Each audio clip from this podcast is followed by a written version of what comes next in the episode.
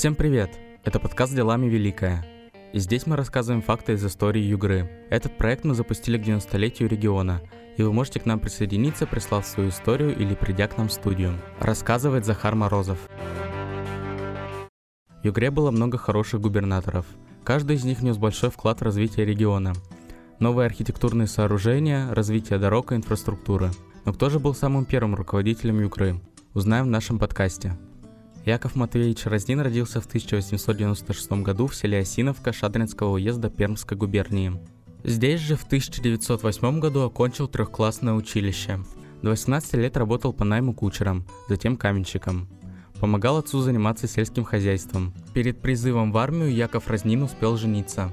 На службу новобранца провожала молодая жена, 19-летняя Александра Алексеевна. С 1915 года проходил службу в тыловых частях – дослужился до младшего унтер-офицера, стал командиром взвода.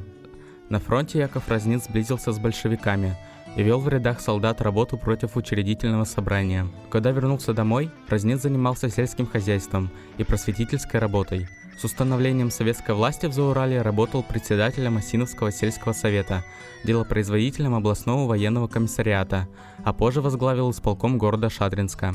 Для него, только что вернувшегося с войны, состарившийся отец и молодая жена не оставляли слишком много времени на занятия политикой. Пошли дети – Анна, Евдокия и младший Борис, родившийся уже в 1922 году.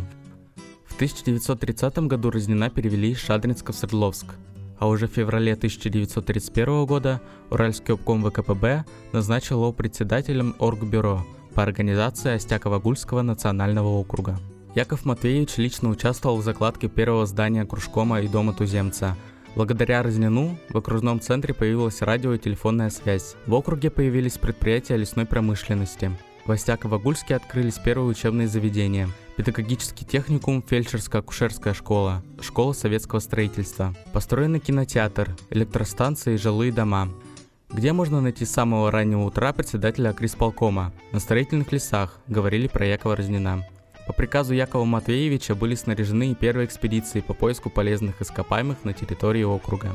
К сожалению, здоровье руководителя Югры резко пошатнулось. 22 сентября 1933 года был составлен акт экстренно врачебно-медицинской экспертизы. Консилиум врачей признал, что Разнин страдает психоневрастенией в тяжелой форме и миокардиопатией.